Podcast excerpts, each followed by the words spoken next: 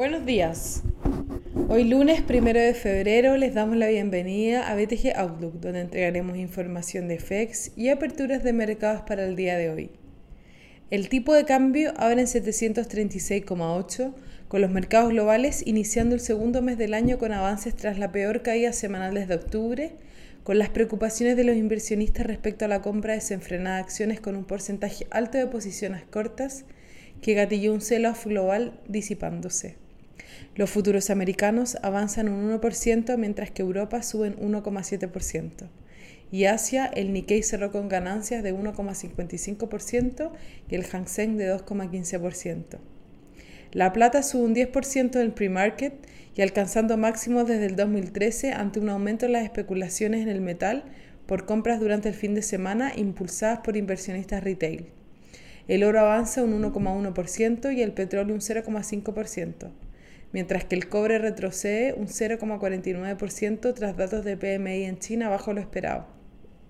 El dólar a nivel global se fortalece tras la caída del euro, luego de malos datos de ventas de retail en Alemania y las preocupaciones por la distribución de las vacunas. En el plano económico, la producción manufacturera en Italia está reactivándose al mayor ritmo en casi tres años, mientras que en China el Banco Central logró estabilizar la tasa de préstamos overnight desde su máximo en cinco años, aumentando los créditos por segundo día para evitar un quiebre en la liquidez del sistema. El PMI manufacturero de China alcanzó los 51,5 puntos, bajo los 52,6 puntos esperados por el consenso. En la zona euro, la última revisión de este indicador correspondiente al mes de diciembre se situó en terreno expansivo en los 54,8 puntos, levemente sobre los 54,7 esperados. En el plano local, hoy se conoció el IMASEC de diciembre, el cual registró una caída de 0,4% anual tras la implementación de mayores restricciones sanitarias en el último mes del año, aunque el dato fue mejor a la proyección del mercado que esperaba una caída de 2,3%. En la medición mensual se registró un crecimiento de 3,5%. Con esto, la caída preliminar del producto habría alcanzado los menos 5,9% durante el 2020, el peor desempeño desde la crisis de los 80.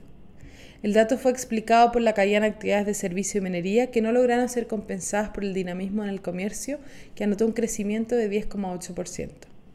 El tipo de cambio opera en 727 hasta ahora, registrado una importante caída en la primera hora de transacciones ante el mayor apetito por riesgo en los mercados y el avance generalizado de las monedas de la región.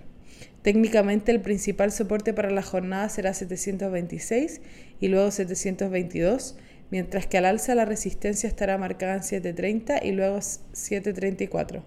Muchas gracias por habernos escuchado el día de hoy, lo esperamos mañana en una próxima edición.